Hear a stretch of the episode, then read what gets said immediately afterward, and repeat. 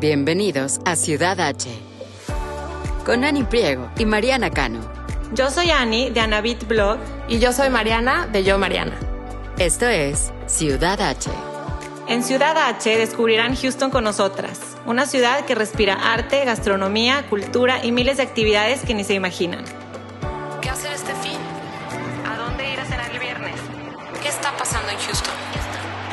Desde restaurantes, bares y exhibiciones hasta eventos y viajes.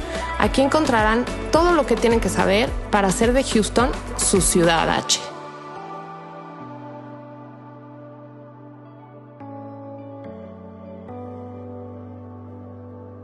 Hola, ¿cómo están? Bienvenidos a Ciudad H Podcast.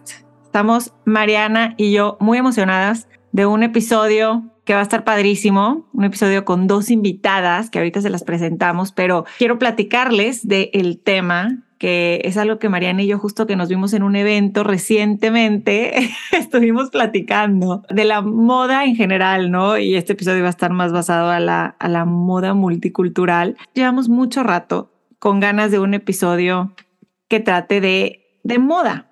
Mariana aquí es muy apasionada de la moda y lo que platicábamos era que yo me encanta, pero nunca sé, ahorita en esta nueva etapa de ser mamá, de vivir en un suburbio tejano, de a lo mejor tener cierto, cierto lifestyle diferente, volteo a mi closet y digo, ay, como que, ¿será que necesita un, un update, un upgrade? Necesito, mi hijo mayor tiene 10 años, ya estoy más señora, no sé, ¿no? Todos estos temas que platicábamos Mariana y yo, ¿no?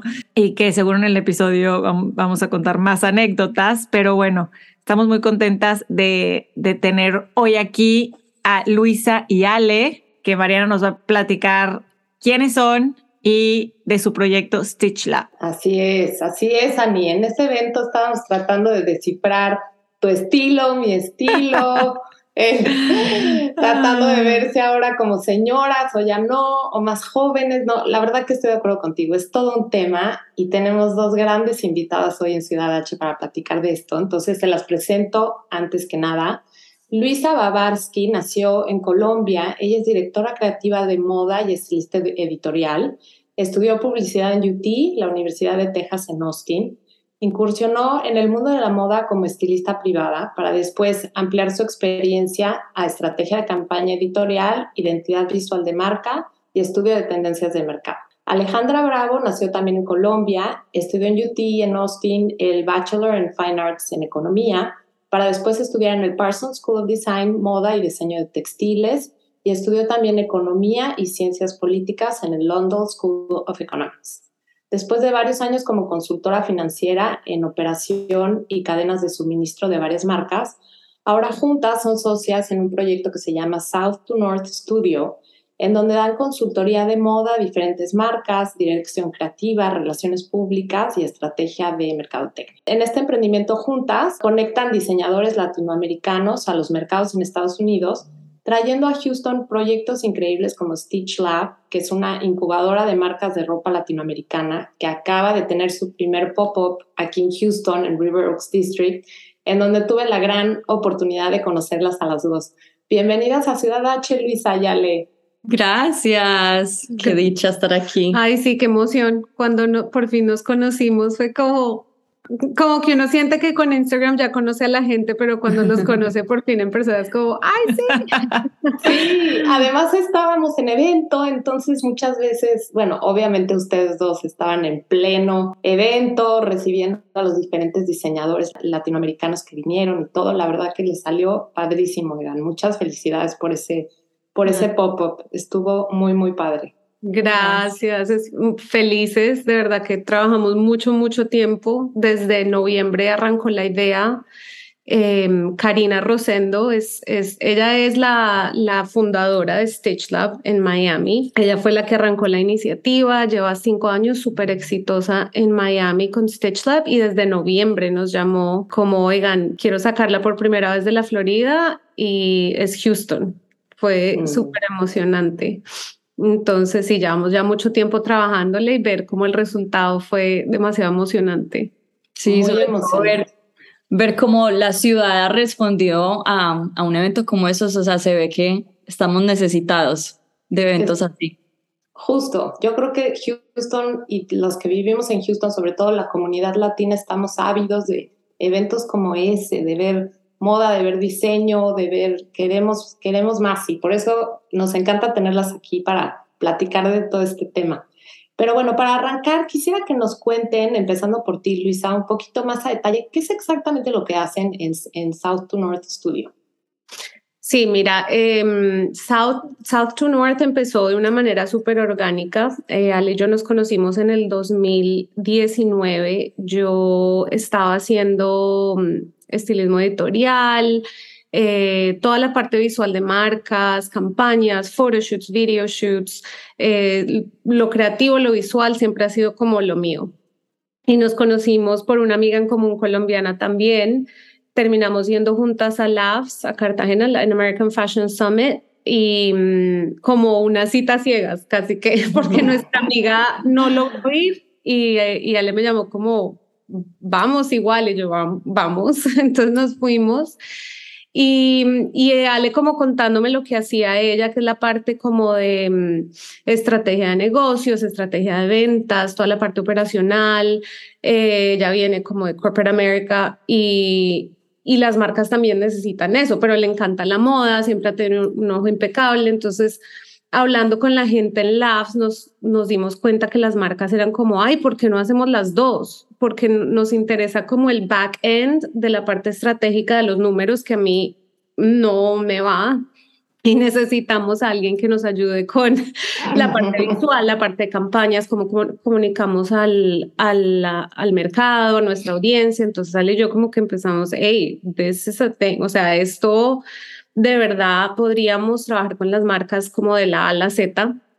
y, mm, y en ese proceso como que ha sido súper orgánico, las marcas han llegado a nosotros, una relación súper linda. Eh, de confianza eh, y ya, ya lo, o sea, ya lo hicimos como legit, dijimos, bueno, arranquemos y de verdad porque con las marcas que hemos trabajado hemos tenido un resultado muy, muy lindo. Y mm, entonces sí, así, así empezó South to North y después Stitch Lab ha sido como nuestro proyecto grande eh, con Karin, de la mano de Karina, em, de traerlo a Houston, que fue un súper aprendizaje. Y, así estamos ya con, nuestras, con nuestros clientes ayudándolos a como a formar sus marcas muy de una forma completa y coherente desde el back end hasta lo que la gente ve. Claro, es que esa parte es la que más curiosidad me da del trabajo que hacen las dos, que ahorita cuentas que tú, Luisa, eres más de la parte creativa, pero estoy segura que las dos se complementan y acaban participando con las marcas. ¿Y cómo, cómo encuentran ese concepto? Porque muchas veces me imagino que la marca o el diseñador pues trae sus prendas, ¿no? Pero ¿cuál es tu proceso creativo para encontrarle ese look a cada marca que va a hacer que tenga una presencia o un branding más, más fuerte? ¿Cuál es tu proceso creativo ahí?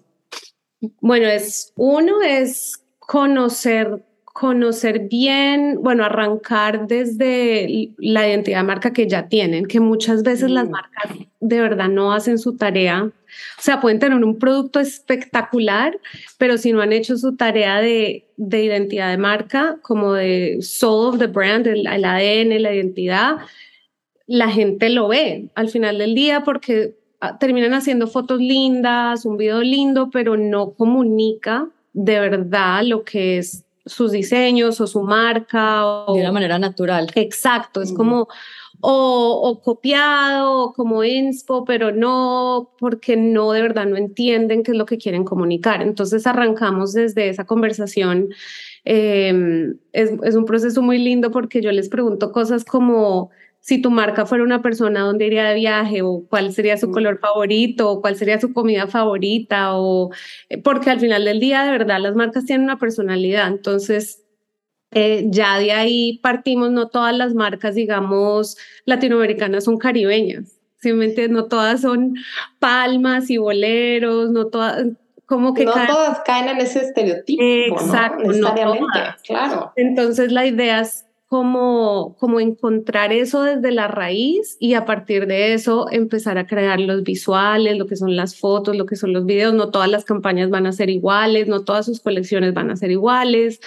Eh, es un proceso muy mano a mano de, desde la parte creativa del diseñador, desde que está creando literalmente como los sketches, nos sentamos con, con Ale como, y con las marcas y es como desde la parte estratégica de ella, de, bueno, que hay cabida en el mercado, a yo voy haciendo mi proceso de cómo vamos a mostrarle esto como al mundo. Y ya que estamos hablando de esto, ¿quiénes son sus clientes? ¿A quién buscan ustedes o quién naturalmente las busca? Sí, entonces ahorita tenemos en nuestro portafolio cinco o seis clientes. Después de Stitch Lab sentimos que tenemos muchos más nice. porque hubo una gran oportunidad para conectar con ellos y abrirles mercado aquí en Texas. Pero eh, una diseñadora que, que ahorita le estamos haciendo estrategia de, de campaña y visual se llama Beamina. Eh, son unos bolsos hechos en cuero de Puerto Rico y ella ha estado en Vogue México. Es una marca que está muy establecida, pero necesita ayuda con la parte visual.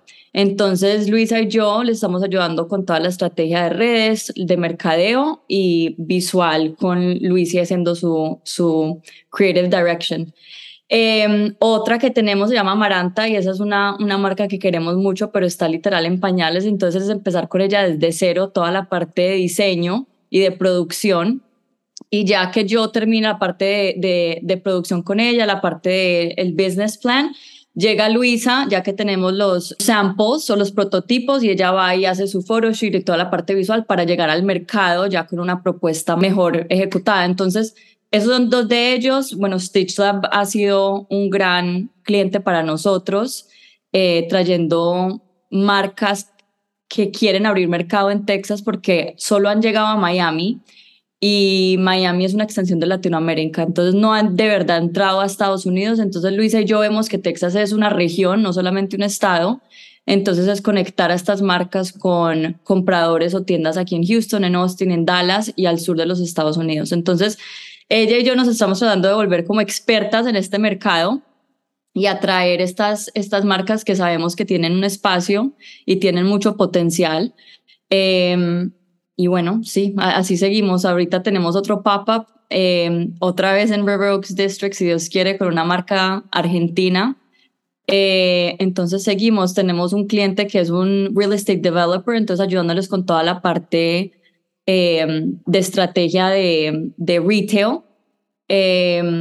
Y bueno, nada, seguimos. Muy bien, es que eso quería ver, qué tanto abarcaban, que no, no nada más es diseñadores, ¿verdad? O sea, te, y me encanta la mancuerna. Hablando de conocer esta comunidad tejana, Ale, cuéntanos cuánto, cómo llegas a Estados Unidos y, y, y cuánto llevas en Houston.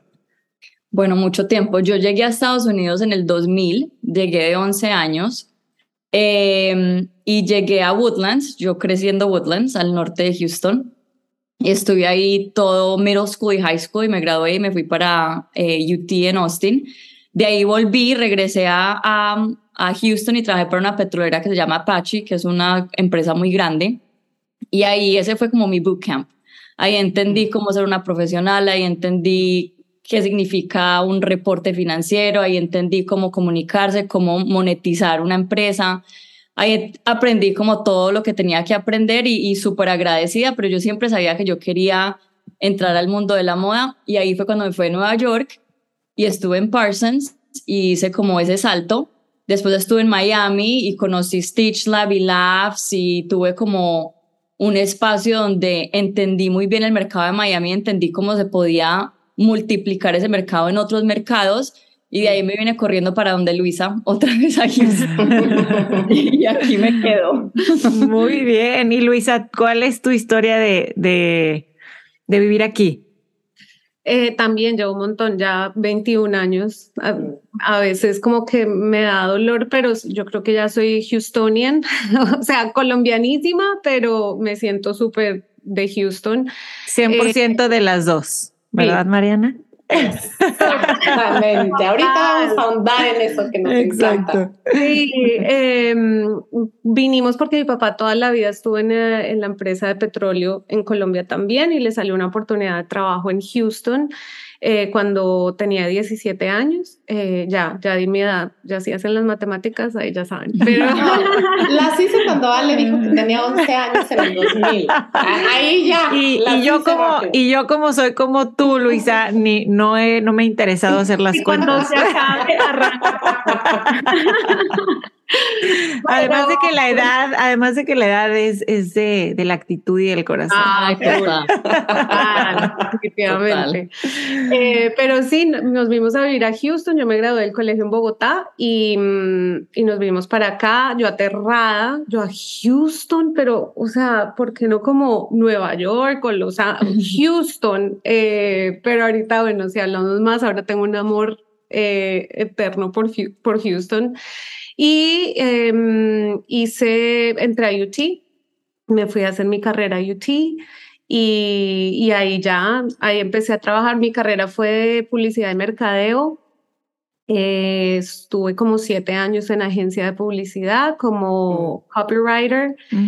Y, o sea, siempre como en el ámbito creativo toda mi vida. Y de ahí ya me casé, tuve hijos y ya cuando le hice, hice pausa como a mi carrera profesional, me quedé con mis hijos unos años y ya cuando volví fue cuando dije, bueno, toda la vida como que la moda ha sido mi pasión, como entender qué parte, porque es que la industria de la moda es demasiado amplia en muchas cosas. Entonces, ¿qué, qué era lo que me atraía? ¿En qué era buena? Y mm, igual fue como un proceso súper orgánico de, terminar haciendo todo lo de mm, identidad de marcas y parte editorial.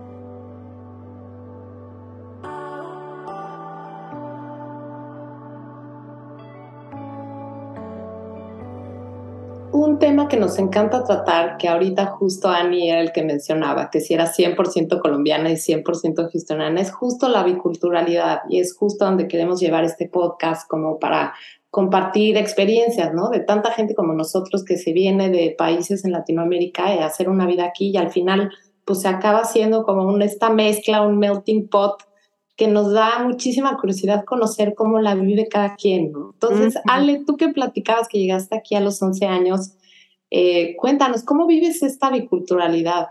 Sí, es súper chistoso porque yo la verdad me siento de los dos lugares, o sea, yo conecto perfectamente con las dos culturas, o sea, mis hijos, yo tengo dos chiquitos, nacieron acá, güeritos como ustedes dicen que ni se parecen a mí. güeritos. ¿Te, casaste, ¿Te casaste con un americano? Con un americano. colombiano? No, con un americano. Entonces, o sea, yo me siento que soy de las dos partes completamente, pero yo he tenido, Luisa y yo tenemos como una pasión y queremos luchar por, por enseñarle a este país de dónde venimos, o sea, que qué significa ser una latinoamericana, que no todos somos iguales, que hay una belleza y un lujo en Latinoamérica inexplicable y hermoso. Entonces, eso es lo que queremos traer aquí, o sea, queremos que la cultura de nuestras abuelas, que la cultura de, la belleza de las mujeres, cómo se cuidan, cómo se visten, lo queremos venir a mostrar acá de una manera muy especial vía la moda. Entonces, eh, sí, me siento de los dos lugares. O sea, si yo voy para Colombia un mes, me enloquezco. y si estoy aquí seis meses, también me enloquezco. Sí, es que sí me identifico mucho porque, claro, venimos aquí, quieres presumir, eh, bueno, en mi caso México, ¿no? Y quieres presumir. Yo me acuerdo, mi hija de chiquita decía, mamá, es que le platico a mis amigos de México y me dicen los típicos estereotipos, ¿no? de van en burro, tienen sombrero y me pidió, estaba bien chiquita, yo creo que debe haber tenido 8 o 10 años, me dice, mamá, ¿les podemos llevar fotos de la Ciudad de México? Y le digo, claro que sí, por supuesto que sí. Y los compartió con sus alumnos, ¿no? Entonces yo con sus compañeros. espectacular que Ciudad de México. Exacto. Entonces creo que todas nos vemos en ese momento en el que quieres presumir muchísimo, pero por otro lado tus hijos ya nacen aquí, entonces tienes también que adoptar la nueva cultura, ¿no? Entonces Luisa, para ti, ¿tú cómo, cómo lo vives? ¿Visitas Colombia frecuentemente o tienes esas tradiciones aquí en Estados Unidos con tus hijos? ¿Cómo lo vives tú? Sí, bueno, antes de, COVID, de pandemia, tratábamos de ir una vez al año em, para que los niños como que crezcan viendo su cultura, su familia. Tú sabes que en Latinoamérica la cultura de familia es súper fuerte, o sea, es de irse a almorzar donde la abuela todos los domingos y eso acá no lo tenemos. Entonces, o sea, otras oportunidades que viajamos y otras cosas, pero esa, como esa parte de, de esa identidad de familia no es tan fuerte ya como expatriados aquí. Entonces me quería que, que, obviamente el español, que lo practicaran, porque no sé si te pasa, pero es un, una guerra para que hablen español. Lo describes bien. Sí, entonces, bueno, antes de COVID íbamos una vez al año, después duramos como tres años casi sin ir, acabamos de ir por primera vez después de tres años a ver a la familia.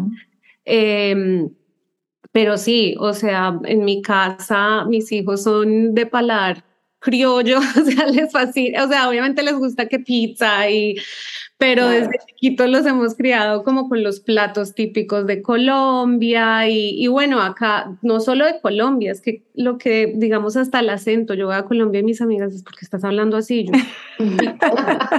sí, y es porque tenemos amigas de México y de Argentina y de Venezuela y entonces empie empieza como la mezcla y, y al final del día los niños son expuestos más, o sea, obviamente sea Colombia porque tienen su background, pero a a la diversidad de Latinoamérica, es más, más que todo es a eso, es como a su identidad hispana y a lo que están expuestos acá. Y eso está muy padre aquí en Houston, ¿no? Que, que tienen amigos colombianos, ecuatorianos, bolivianos, argentinos, mexicanos. Entonces es, es, eso, como que les enseño yo cada ratito, miren, es de aquí, por eso habla español y por eso habla así, ¿no? Y ya empiezan a distinguir. El otro día oí una canción, uno de mis hijos, el de ocho, de Jimena Sariñana, no sé si sepan quién es, pero me dice, ¿es de Colombia?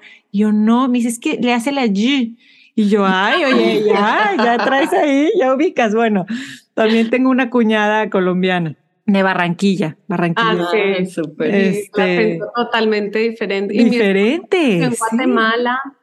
Entonces eso es un enredo también porque también los llevamos mucho a Guatemala a que, o sea, la familia él no es guatemalteca de, de papá peruano, eso es una mezcla. es una mezcla. Sí, pero, pero en Guatemala se, pues él creció ahí, entonces con lo como que más se identifica y es también sí. mostrarle esa cultura de claro. Es chistoso porque llegan allá, hablan chapín y van a Bogotá y hablan como cachacos y acá hablan con el acento. Agarran palabras. sí, sí como... del ja el cajón, la gaveta, el abanico. El... Miren, si a mí me pasaba, yo nací, crecí en Monterrey, México, y mis papás en la Ciudad de México.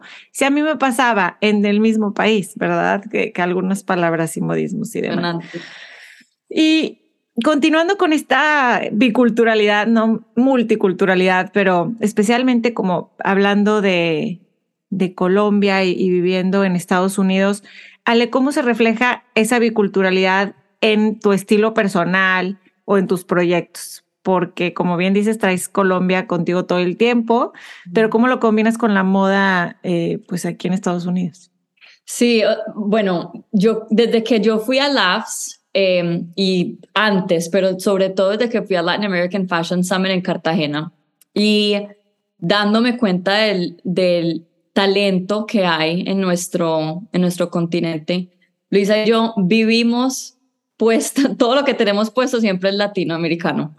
Eh, y eso es una manera de, que, o sea, de la cual ella y yo nos expresamos y la semana pasada fuimos a un evento y yo tenía un vestido de Silvia Cheraz y ella tenía un vestido de Joana Ortiz y somos, o sea, inmediatamente nos vemos muy diferentes porque nos vemos diferentes, o sea, el estilo no es el mismo al americano o a la tejana. Uh -huh. eh, entonces nos gusta tener puesto como nuestro heritage, ¿cómo se dice eso? Sí, tu, tu herencia cultural. Nuestra herencia bien, cultural, pues. sí. Siempre ser muy conscientes y, y, también en apoyar pues a las marcas que, que tenemos en nuestro portafolio, que queremos y amamos y que creemos en ellas, pero siempre tratamos de tener algo puesto que represente de dónde venimos. Dentro de nuestro estilo personal, que es muy chistoso porque el estilo de Ale es diferente al mío. Ajá. Y nos gustan cosas como las dos, pero Ale es súper minimalista. Ajá. Eh, yo estoy como, me pongo todo. Ella es más bojo, yo sí, soy más clásica. Ajá. Claro, sí, justo Pero, Andy y yo en este sí. evento que platicábamos, justo decíamos lo mismo. Decía, sí. es que mi estilo, y le digo, es que tu estilo es effortless, es, es lo que todo mundo quiere. Pero ya digo, es tienes. Porque... Ajá, exactamente. Y uno que está aquí horas tratando y tratando y tratando. y entonces... no, pero es porque en realidad es effortless. Necesito meterle más effort. Qué bueno que se ve que está trendy estar effortless. Pero por ejemplo, Mariana es, es más clásica y yo también una vez hace años dije, es que esto, yo soy más así, boho chic. Me, me identifico con eso, así como Luisa. igual a Luisa, igual a Luisa. Entonces, en, en, esa, en esa línea de, de que cada estilo es diferente, de todas maneras, las dos somos apasionadas por ponerlos moda latina.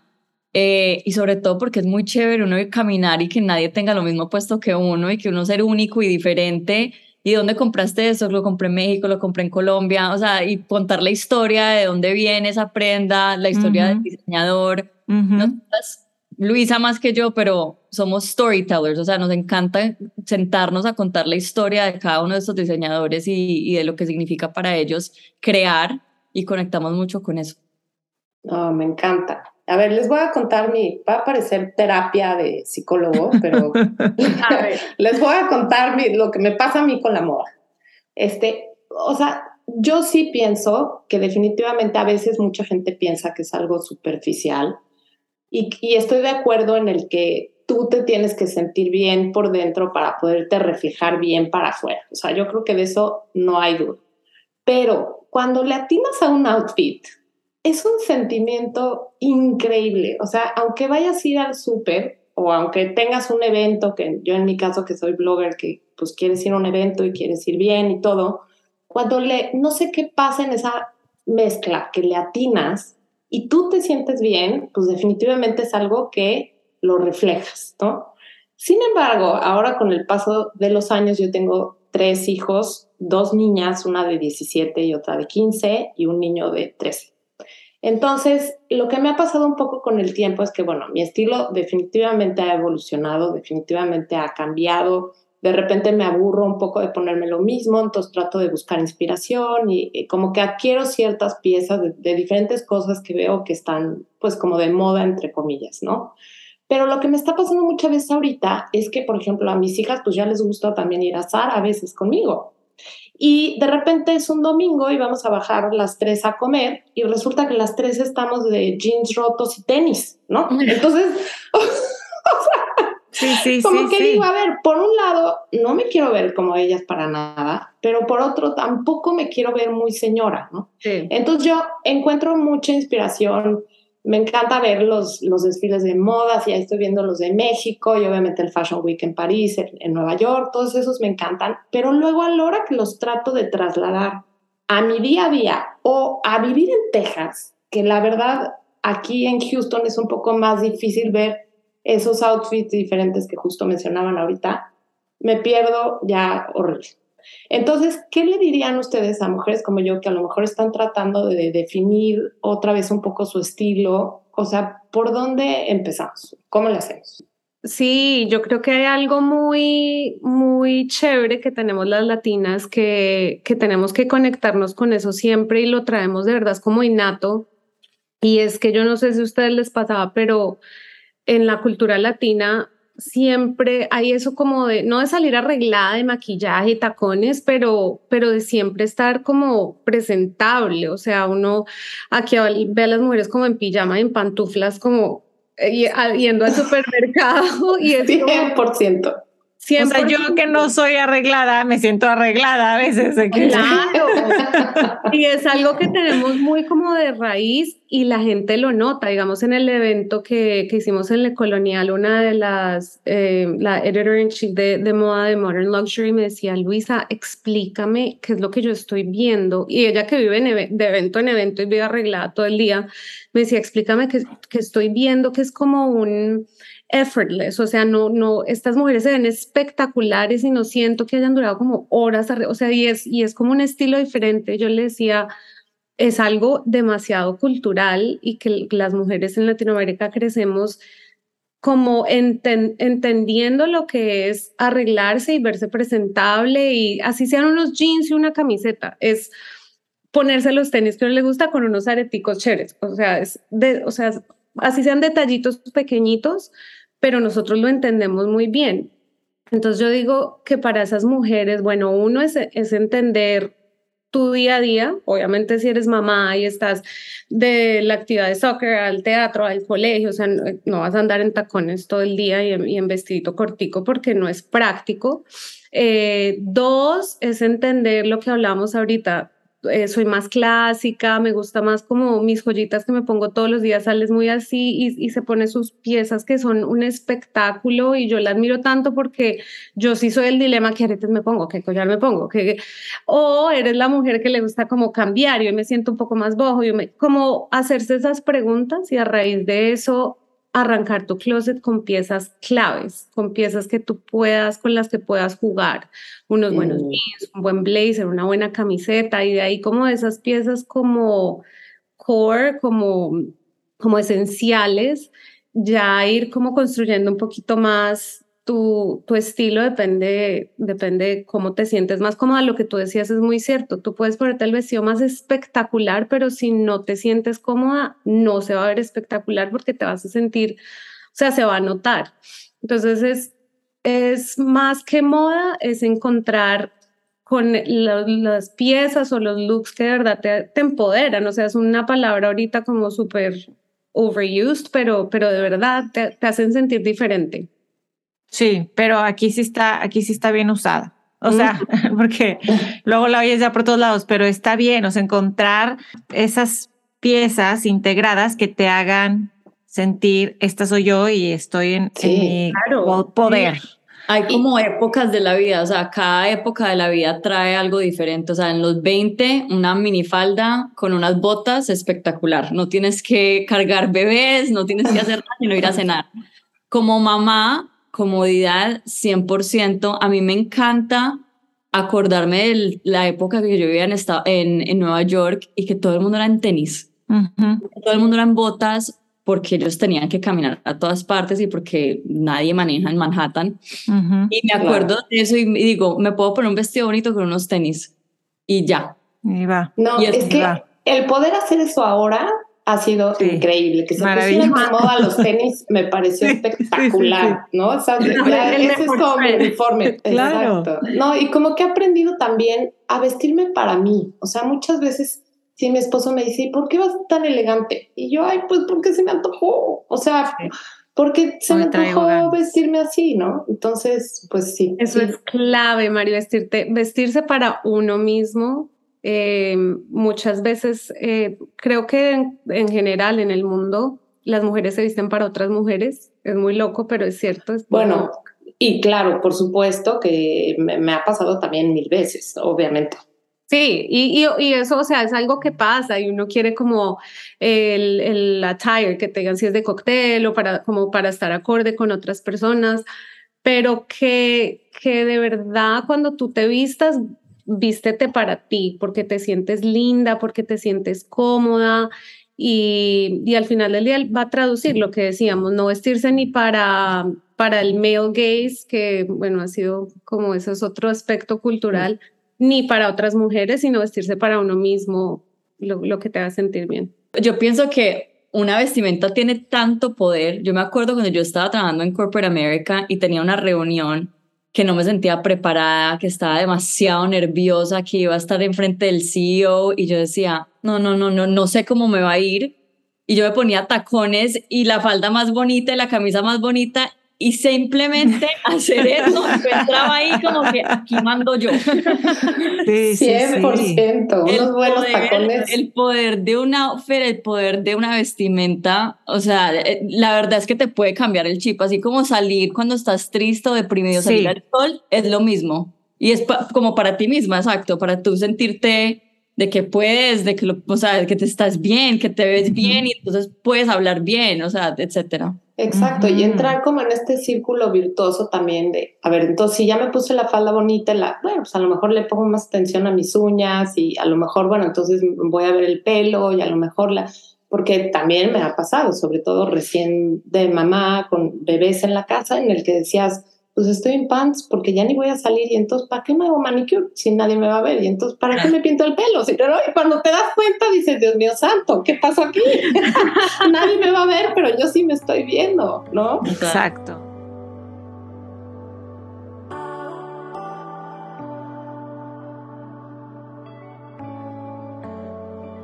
Quiero preguntarles algo. Ahorita hablabas, Luisa, de, de como algunos básicos, ¿no? En el closet. ¿Qué accesorio crees que deshace o hace un look y que debemos escoger cuidadosamente? Uy, Dios Buena mío. pregunta. Sí.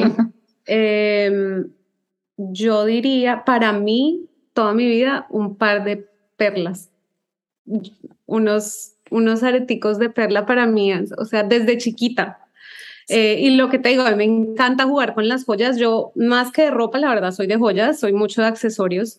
Eh, pero si hay algo que, digamos, yo tengo una niña de 13 años y le he comprado no sé cuántos pares de perlas porque los vive perdiendo, pero, pero, le, pero se los compro porque le digo, si hay algo que vas a tener en tu closet, que así Ujú. te pongas, exacto, una camiseta y uno- unos jeans y unos tenis y tienes tus perlitas, te ves como, no sé, como que te da una elegancia muy clásica y muy effortless. Eh, para mí ese es como el accesorio que toca tener en el closet. Me encanta y tenemos que saber el tuyo también. El mío, em, bueno, yo soy tan, en, en accesorios soy tan sencilla, pero yo digo que una pulsera o un reloj, pero un reloj, a mí me gustan los relojes así como miniaturas, chiquititos, así como vintage, miniaturas. Siento que tener algo como en tu mano, no sé, también, también te da como Sí. un nivel como de, de me siento bien, tengo algo aquí, yo siempre juego con mis pulseras, me encanta y un accesorio que te pueda matar el look, la verdad es que no existen, o sea, puede haber algo que si lo mezclas mal te Sí. mató la vestimenta, pero yo siento que uno se puede poner todo, se puede poner uno, unos ear cuffs, uno se puede poner, yo he visto modelos que tienen hasta en la nariz y se ven súper bonitos, o sea, yo no me lo pondría, pero se ve muy cool y muy bonito. Ujú. Siento que todo va en cómo lo estás presentando y tu personalidad y, y, y cómo te estás sintiendo con ese accesorio. Pero yo soy súper minimalista, yo soy como la persona inadecuada para preguntarles. Ah, Pero yo igual, soy de tu club. Siempre tienes estas pulseras que Siempre. siempre, Las mismas. A ver, todos los días. Todos los días. pero todos los días las mismas tres. Todos los días. Están divinas, Sí. divinas. Sí, están preciosas. Exacto, pero o sea, ese es su estilo, ella siempre tiene las mismas, lo que yo les decía, yo sí cambio con una loca y ella tiene su jueguito de pulseras que se le ve súper classy y le hace el look. Y no Oigan, necesita más. Y luego, lo que a mí me cuesta mucho trabajo son los zapatos. Muchas veces, como que ya hice el, todo el look arriba y digo, ay, los zapatos. De veras quiero el tacón o, o la bota, pero no sé si la bota me dé a pierna, no sé si una bota más. O de plano me pongo los tenis. O sea, eso es lo que luego digo, porque luego en invierno, pues tampoco quieres estar de bota todo el tiempo, y menos aquí en Houston que te la vives en el coche o estás entonces, sí, yo sufro con, con el zapato, la verdad. Yo también. Para esos detalles necesitamos contratar a Luisa, ¿verdad? Luis. Necesitamos una consultoría privada. Definitivamente. Entonces, ¿creen que hay reglas en la moda? Les, a mí este, esta vez que salió hace años ya Carolina Herrera diciendo, no sé si se acuerdan, que una mujer de más de 40 años tenía que tener el que tuviera el pelo largo, como que, no me acuerdo sus palabras, pero me acuerdo que, que decía que, que no estaba bien, que no era cool, ¿no? Y, todo el mundo fue así, qué? O sea, eh, por Carolina Herrera diciendo eso que tiene su look siempre de pelo cortito y que muchas admiramos, pero fue así de, de verdad causó conmoción. Me acuerdo que estuvo en todos los medios de comunicación y yo me acuerdo de decir, ay, güey, ¿qué onda? O sea, es una opinión, obviamente, pero creo que en temas de edad, de formalidad, de, no sé, yo siento que se ha perdido mucho la línea entre lo formal y lo casual en lo personal. A mí me gusta, pero quisiera saber su opinión de qué reglas creen que se pueden romper, existen reglas o qué. Yo no creo en las reglas, la verdad.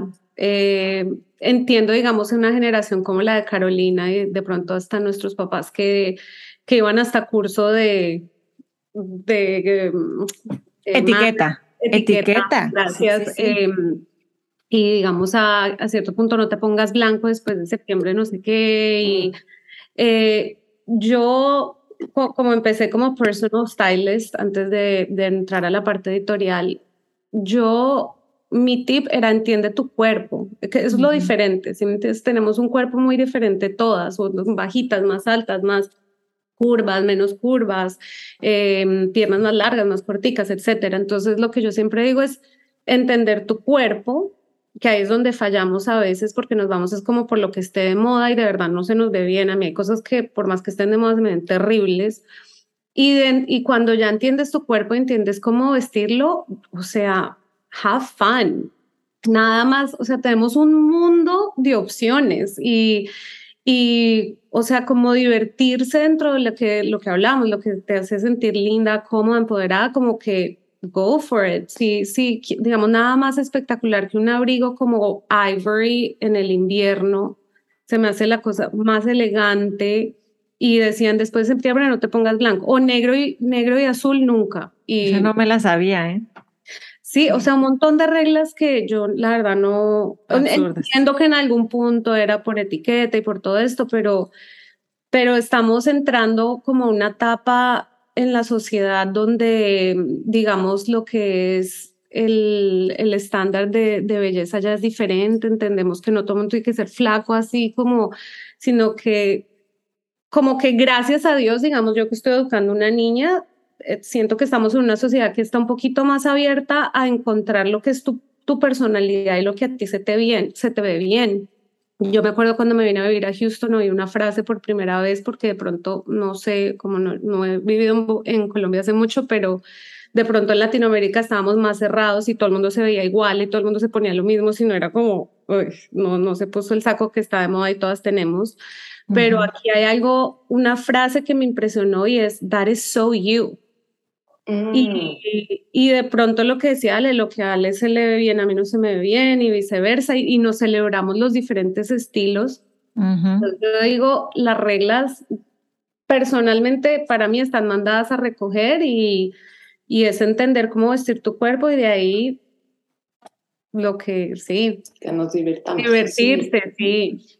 Sí, Me encanta. totalmente. Totalmente de acuerdo. Y como dices, especialmente con, con las niñas. Yo también tengo dos hijas y digo, perfecto, o sea, encuentra cada una su estilo y están en ese proceso y también me encanta verlas descubriéndose y viendo qué les gusta, qué no.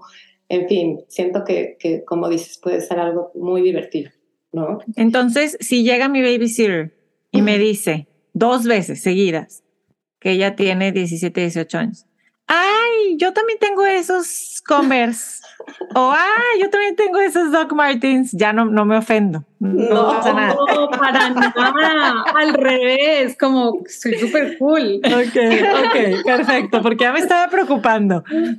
No, no, no, no, no, no, vamos, mis hijas y yo y las tres traemos tenis, pues es que así, no, no pasa nada, ¿no? O sea, yo digo, si mi hija me dice como, ay mami, tenemos la misma, la misma ombliguera y me preocupa un poquito, porque sí. exacto, exacto. Mm, Oye, que tengo que decir algo. Ahora, justo en este evento que decías, en, en el pop-up que tuvieron de Stitch Lab, vi un look que me fascinó que siento que a lo mejor sí se puede lograr, ahorita que hablaras de la ombliguera, que sí es mostrar esta parte, como la parte de arriba del estómago, que generalmente favorece, porque ahí pues podemos enseñar esa partecita chiquita, con un pantalón high waisted, que se vea un poquito ahí y un saco, yo creo que sí la libramos, ¿no? Sí. Claro, completamente. Claramente, sí. Completamente. O sea, si es algo con lo que, con lo que te sientes cómoda, identifica 100%, Em, mi mamá, que está en sus 60 años y no es una mujer flaca, es una mujer voluptuosa, hermosa, ella se compró una camisa, me acuerdo, de botones muy clásica y que le llegaba un poquito aquí y tenía un pantalón acá y se le veía como esto de piel. Ajá. Se veía tan bonito. Y ella me decía, no, no me siento como yo, mami, te ves hermosa, o sea, te ves joven, te ves linda, te cae perfecto, no se te está saliendo nada, hermosa. Y se lo puso, sensación, se la compró, súper bien, está súper contenta. Sí. Y también es eso de qué ideas fijas traemos, ¿no? Porque a lo mejor ella dice, no me siento cómoda, pero, pero se tiene que dar un tiempito para sentirse cómoda, porque a lo mejor es, no, no, yo no puedo, es esta regla que yo, que yo me machacaron de chiquita o que yo pienso que a esta edad ya, ya no puedo hacer esto. Y siento que ese balance de dejar también, ¿no? Porque a mí me llama la atención esto de qué podemos que sí, qué no, y quién dice. Entonces, se puede todo, pero hay que también conocernos y balancear ese, darnos espacio a cambiar. Sí, arriesgarnos un poquito. Yo digo que dentro de esta conversación que estamos, tenemos que estamos teniendo de ponernos cosas que nos hagan sentir cómodas, también es súper importante eh, regalarnos como esos momentos de salirnos de nuestra zona de confort y arriesgarnos. Puede que nos salgamos y digamos, no, definitivamente esto no me va, pero es, es muy loco porque cuando trabajaba con mis clientes, el 70-80% de las veces que yo les ponía y me miraban como, en la vida, y yo, solo póntelo y si no funciona, no lo quitamos. Okay. el 80% de las veces eran, nunca me hubiera imaginado que esto se me va a ver así de lindo, entonces es regalarnos también ese permiso de ir a medirse cosas que uno diría, no, no, no nunca lo, lo agarraría como del gancho, pero uno, nunca sabe qué sorpresas te vas a llevar y qué cosas nuevas descubre uno del estilo personal. Arriesgate, definitivamente. Totalmente.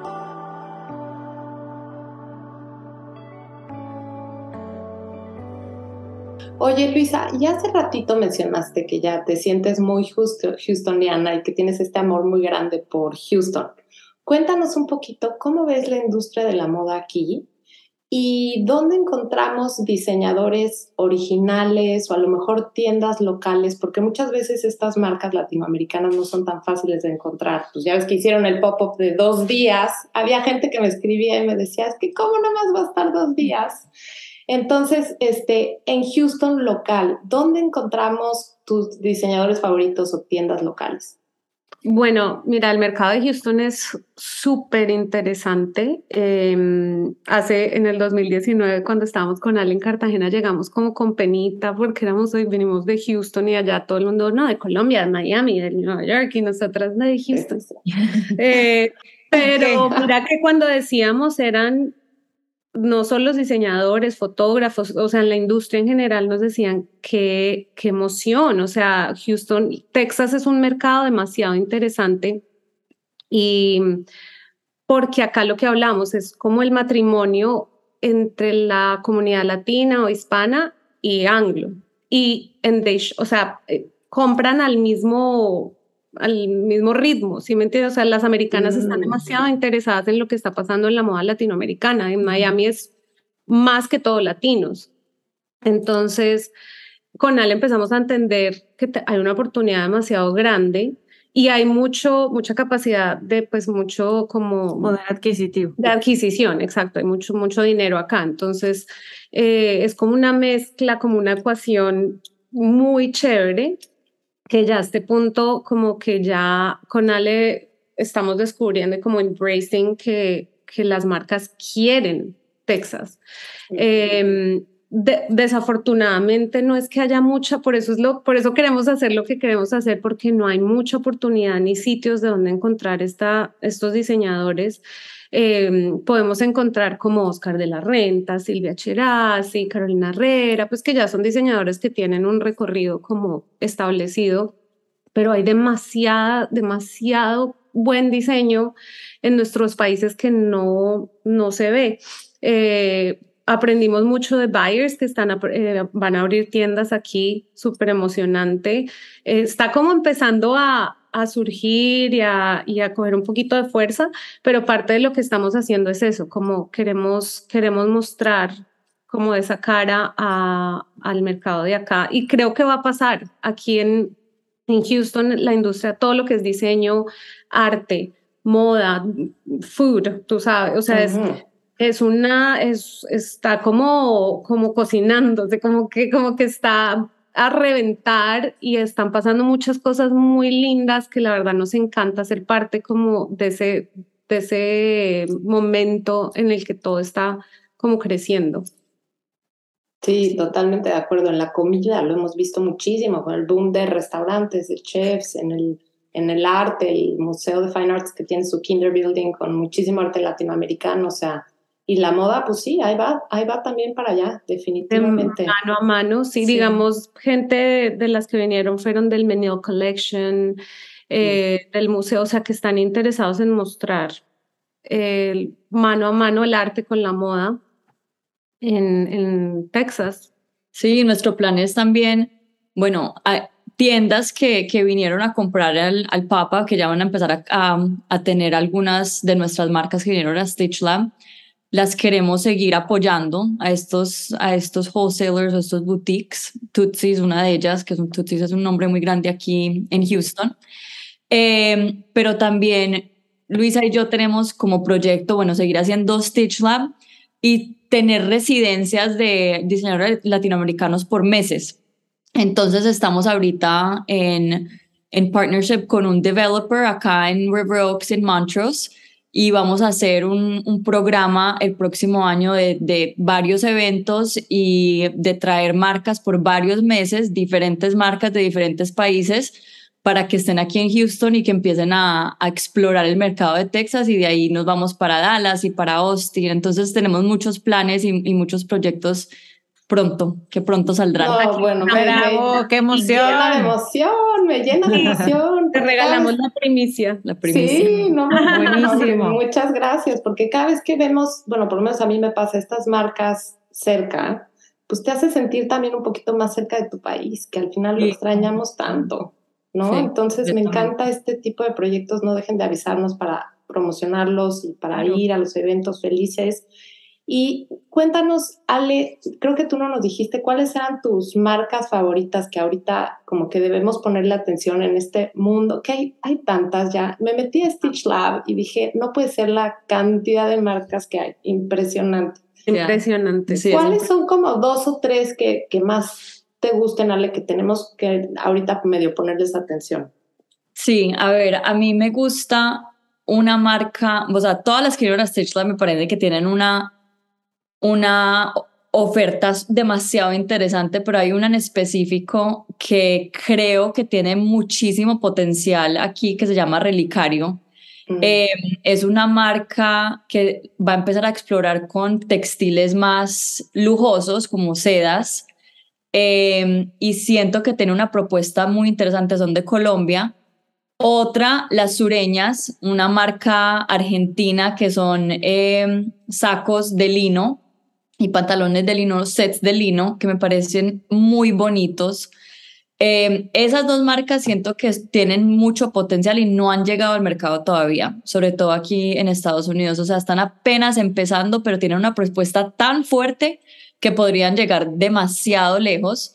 Eh, y bueno, a mí me encantan los clásicos, a mí me encanta Silvia Cherasi, o sea, me parece que es una marca muy elegante, tiene una elegancia como ninguna, o sea, ella perfectamente sabe cómo es la silueta de una mujer latina eh, y la construcción de ella me parece impecable pero hay tantas. Maigel Coronel, sí. o sea, hay, hay Efraín Mogollón, o sea, hay tantos diseñadores sí. que no han llegado todavía. Susana Vega, que es de aquí de Houston, que tiene ella las aretas ahorita puestas de ella. Mm, me encantaron. Eh, hay demasiado talento. Sandra Well de, Me Sandra de México. Well. Sandra Ah, Well. sí, De- sí, ¿Y sí, dónde podemos ver esto ahorita, ahorita que mencionan? Ah, En Stitch Lab que dices que entraste, pueden, o sea, todos podemos ver eso, pero no comprar. Sí, se puede comprar. ¿También? Ok. Sí, Stitch Lab tiene el, el- cuando precisamente por pandemia, como que Karina quería poder extender, como no puede hacer los pop-ups para apoyar a los diseñadores, entonces empezó su plataforma online para que ellos pudieran todavía vender por ahí. ok. Entonces, muchos de los que, si no todos los que estuvieron en, en Stitch Lab Houston están en la plataforma online. Y, de los, y hay otros diseñadores que, como te contábamos con Ale, ya estamos teniendo conversaciones que de pronto no están en, en Stitch Lab, no hacen parte de esa plataforma, pero son diseñadores que están haciendo algo muy chévere latinoamericanos que también queremos traer. Em, Claro. Sí, es como agarrar, agarrar los diseñadores que están listos, porque también eso es una diferencia, no todos están listos para el mercado americano, que es súper diferente a lo que ellos están, experimentan en, en sus países o en Latinoamérica. Em, entonces, a, a agarrar los que ya han hecho su tarea y están dispuestos como a hacer el research de verdad y, y traerlos. Y por eso yo creo que es tan importante hacer el pop-up, porque ahorita que preguntas, Ani, si, si los puedes comprar online, y claro que los puedes comprar online, pero muchas veces pasa con marcas que no conoces, que a lo mejor no sabes tu talla, o a lo mejor lo quieres ver de cerca, Y el, el ver y conocer estas marcas tan cerquita, luego ya te da más confianza de, ah, el caro, ya me acuerdo perfecto. Entonces, cuando lo compras online, ya es mucho, mucho más fácil. Claro, pero nada como tocar, probar, eh, probarte, ponerte, ver. Digamos, de hecho, unas cosas bordadas a mano, un espectáculo que. ¿Quién, quién, quién? Hacen bordado a mano. Qué mm. bonito. Que, que, en fotos se ve espectacular, pero tú, o sea, cuando ya ves la piel. No luce. Ajá, no luce igual. Exacto. Sí, totalmente. Queríamos preguntarles algo que, que creo que puede servirle a mujeres en la audiencia. Que bueno, ustedes llevan colaborando, la verdad, padrísimo. Se ve que han hecho una mancuerna y un equipo muy padre y sólido. ¿Cómo le hacen? ¿Qué pudieran recomendarnos para mamás, mujeres que están iniciando proyectos o negocios? Porque siempre es bueno aprender de, de cómo manejar pues una responsabilidad de, de un negocio entre dos personas, ¿no? Sí, bueno, yo creo, esto es un matrimonio. sí. Entonces, el respeto a mí me parece que así como un, un, matrimonio entre parejas, el respeto es tan importante, igual en una, en una relación de trabajo, entendimiento, o sea, como tener em, paciencia con la persona, entender dónde están, comunicación y también confiar en esa persona, o sea, de que tú le puedes entregar algo y que no te tienes que preocupar de eso también es importante, pero la verdad es que Luisa y yo esto es un matrimonio. esto actuamos como un matrimonio. Em, sí, y somos humanos, o sea, ella se pone nerviosa o se pone, se, desespera, yo también igual, y es entender de que somos humanos y que, o sea, poner eso a un lado y que sigamos adelante y que tenemos mucho por hacer. Sí, hacer el trabajo interno. Siempre con Ale decimos, obviamente unos en el día a día es como la reunión con el cliente, tan, tan, tan, pero sentarse a hacer como como en toda relación, como dice Dale, el trabajo interno de, de, bueno, cómo, cómo vamos, cómo va la relación de nosotras, las dos somos mamás, entonces dale, mira, hoy no puedo meterme a esta, a esta reunión porque el niño tiene fiebre, no sé qué, y poder como, I got como, como, eh, exacto, extender como ese espacio que la vida pasa y somos humanos y el trabajo sí es importante, pero al final del día las prioridades, pues, son otras, la familia, los niños. Sí, claro. Oigan, pues bueno, muchísimas gracias por venir a Ciudad H. Nos encantó conocerlos, nos encantó platicar con ustedes. Por favor, no dejen de avisarnos cada vez que tengan un nuevo proyecto, una nueva marca aquí, felices de promocionar o también en Yo Mariana Blog Feliz. Y este, todavía dan consultorías a clientas así individualmente, no porque yo las quiera, les quiera hablar, pero para una amiga. Yo sí, yo sí, estoy aclarando. a lo mejor hay mucha gente que nos esté escuchando. No, sí, nosotros tenemos. Contactar. Sí, tenemos, o sea, nuestra compañía está como compuesta de, dos, de dos pilares y una es consultoría y la otra es consumer experience. Entonces, sí, claro. ¿Y dónde las encontramos? Por correo, siento que es lo más fácil. También puedes poner en nuestros Instagrams personales que siempre estamos pendientes ahí, eh, pero por correo es lo más fácil, la manera más fácil. Sí, fácil. Es Alejandra Luisa at south2north.co y ahí estamos. Punto .co. Sí, perfecto. Muy Buenísimo. Oigan, y para los curiosos también Instagram, ¿no? La gente que quiera ponerles cara y entrar y ver, y ver que después de escuchar este episodio así soy yo. Oigo podcast y luego digo, ay, ay, ay, me cayó muy bien. O quiero saber su look clásico. sí, sí, sí, claro. Los Instagrams de nosotras. El mío es Ale Bravo H. Y el mío es Luisa Babar, sí, mi nombre, que ese apellido. Muy bien. Ahí los pondremos para que nada más le den. sí, sí, sí, sí, Gracias por invitarnos, qué rico. Esto ha sido como refrescante porque dentro de nuestro día a día de trabajo y de reuniones y de sentarnos como que como que tomarse un cafecito con las amigas y hablar de esto es chévere.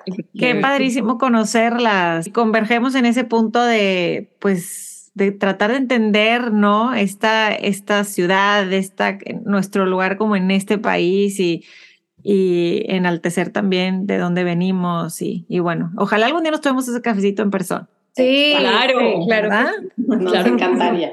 Buenísimo. Oiga, pues muchas gracias a todos por escucharnos. Acuérdense de conectar con nosotros en Instagram. Estamos en Ciudad H Podcast. Ya ni le encuentran en Ana-Bit y yo estoy como yo Mariana Blog. Y si están en Spotify y les gustó Ciudad H, no se olviden suscribir y denle click a la campana para que les notifique cada vez que tengamos un episodio nuevo y nos puedan seguir escuchando. Buenísimo. Muchísimas gracias, Luisa Yale. Gracias y felicidades. Gracias, chao. Gracias. bye. bye.